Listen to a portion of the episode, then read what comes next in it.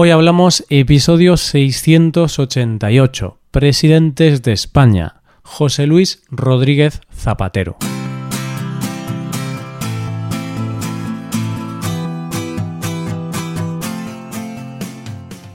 Bienvenido a Hoy Hablamos, el podcast para aprender español cada día. Ya lo sabes, publicamos nuestro podcast de lunes a viernes. Puedes escucharlo en iTunes, en Android o en nuestra página web. Recuerda que los suscriptores premium pueden acceder a la transcripción completa del audio y a una hoja con ejercicios para trabajar vocabulario y expresiones. Hazte suscriptor premium en hoyhablamos.com. Hola oyente, comenzamos la semana con el tema del mes, con los presidentes de España. Hoy conoceremos al quinto presidente de la democracia, un hombre pausado y tranquilo, conocido en España como ZP. Estuvo dos legislaturas como presidente y decía que tenía muy claro que a él el poder no lo iba a cambiar, él iba a seguir igual. Hoy hablamos de Zapatero.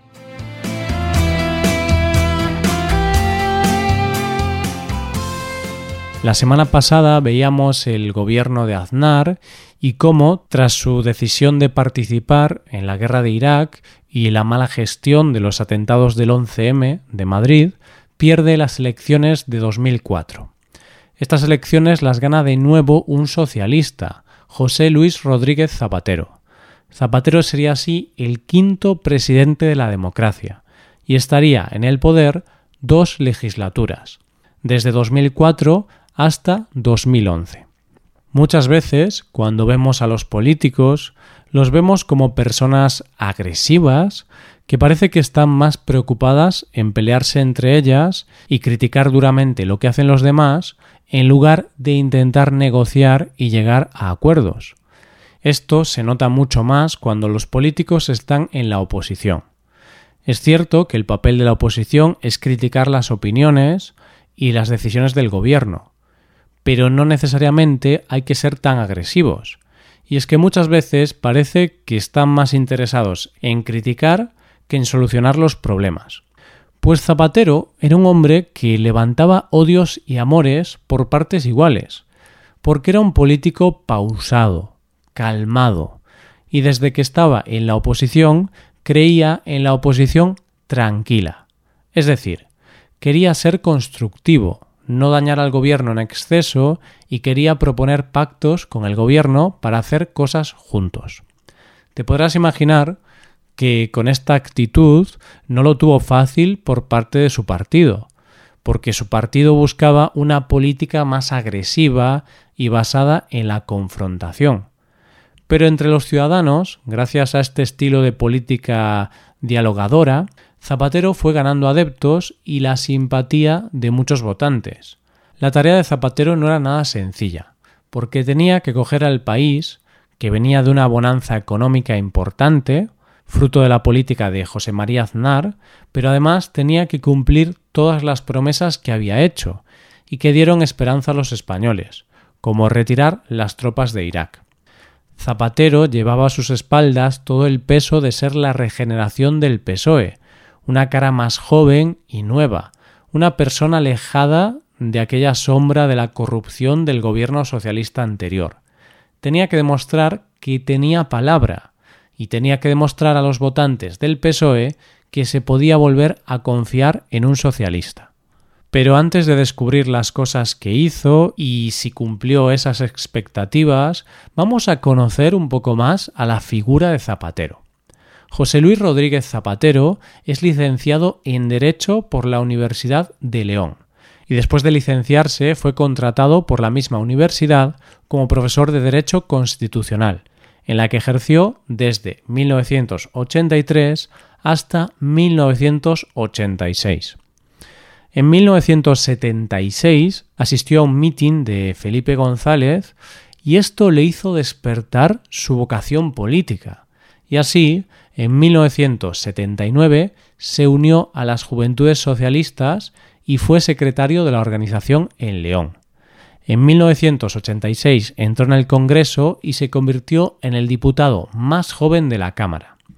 El salto definitivo a lo más alto de la política nacional se produce en el año 2000, cuando presenta su candidatura para convertirse en el secretario general del partido.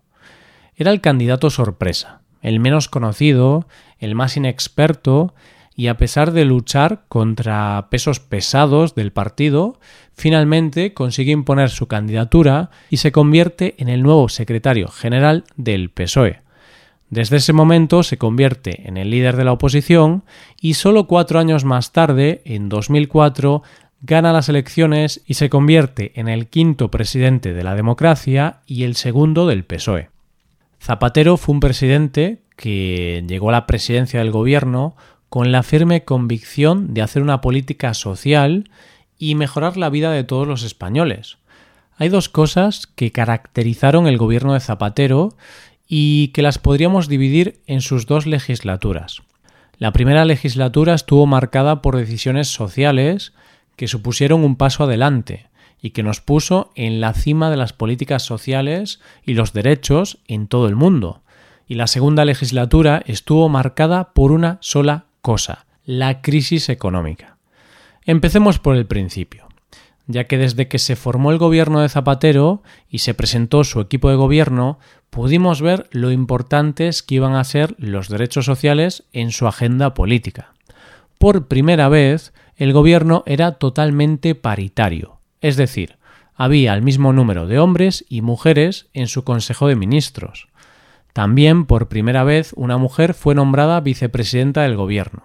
En este caso fue María Teresa Fernández de la Vega. Durante la campaña electoral, Zapatero hizo una promesa que sin duda fue una de las cosas que más votos le dio, retirar las tropas españolas de Irak. Y una cosa que no le podemos negar a Zapatero es que era un hombre de palabra, porque al día siguiente de tomar posesión del cargo de presidente del gobierno anunció la retirada de las tropas de Irak en el menor tiempo posible. Esto provocó, como te podrás imaginar, un enfriamiento de las relaciones de España con Estados Unidos, porque Zapatero también animó al resto de los países a sacar sus tropas de Irak.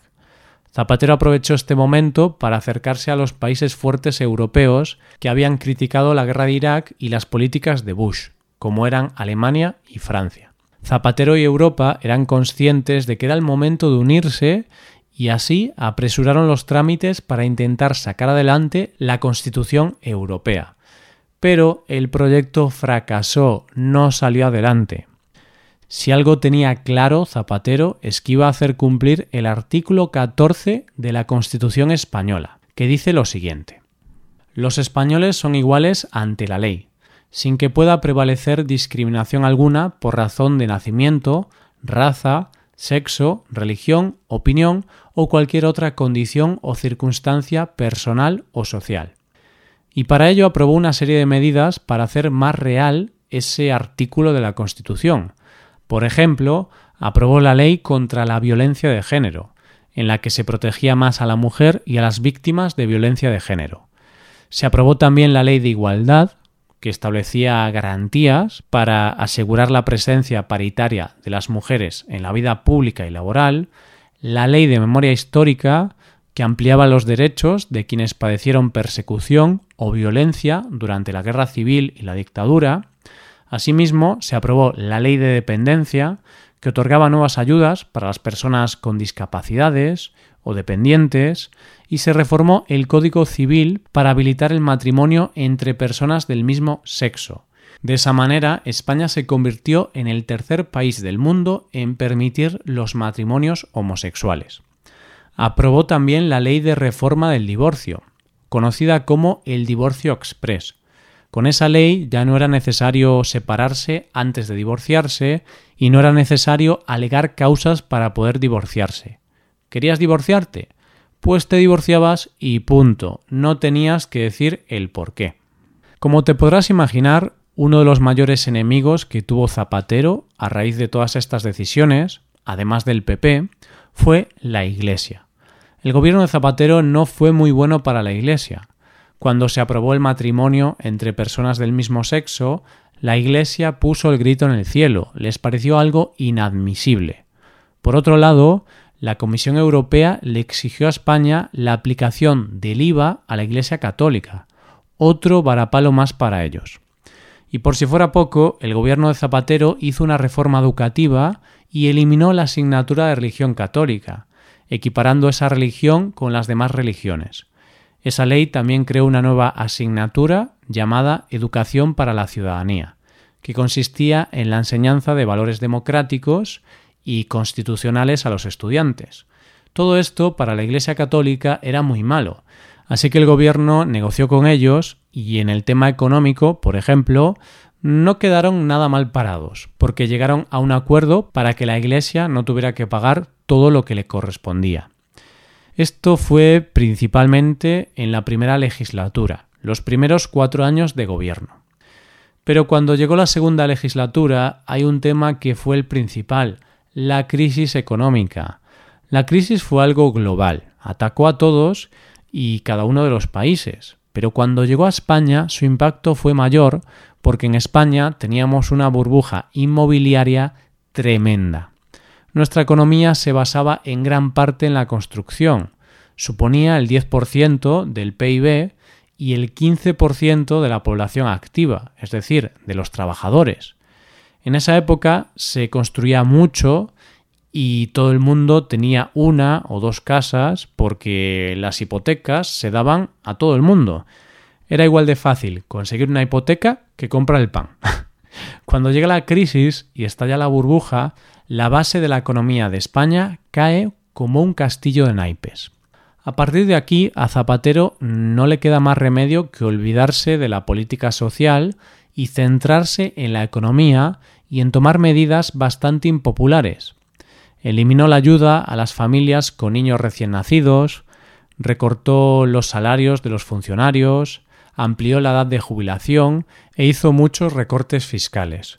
Esto, sumado a la crisis de los bancos, sobre todo las cajas de ahorros, hizo que entráramos en la peor crisis económica de las últimas décadas. Para que entiendas la importancia de la crisis, en el 2008, cuando Zapatero fue reelegido presidente, la tasa de desempleo era del 9%. En el 2011, el desempleo había aumentado hasta el 22%. En solo tres años, la economía del país había sido destrozada. Ante tal crisis, Zapatero decidió adelantar las elecciones a noviembre de 2011. Elecciones que ganaría el PP por mayoría absoluta con Mariano Rajoy como presidente del gobierno.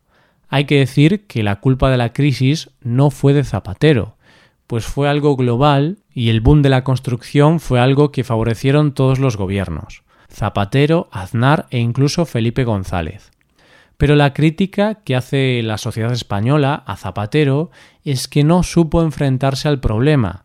De hecho, él evitaba utilizar la palabra crisis y en lugar de decir crisis decía desaceleración económica nunca quiso admitir lo mala que estaba España y al no querer ver lo que estaba pasando, el no admitir la dura situación del país, le hizo tomar malas decisiones que en lugar de mejorar la economía, la empeoraron. Lo que está claro es que Zapatero fue el presidente que consiguió dar a todos los españoles y españolas derechos que se le habían negado durante años e intentó ser aquello que casi parece imposible, ser un político honrado.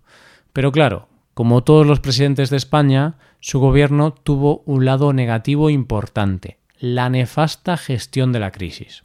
Esto es todo. Espero que os haya gustado el episodio y espero que haya sido de interés. Muchas gracias por escucharnos. Por último, te recuerdo que puedes ver la transcripción completa y una hoja de ejercicios para trabajar vocabulario y expresiones en nuestra página web. Ese contenido solo está disponible para suscriptores premium hazte suscriptor premium en nuestra web hoyhablamos.com. Nos vemos mañana con un episodio de Cultura Española. Muchas gracias por todo. Pasa un buen día. Hasta mañana.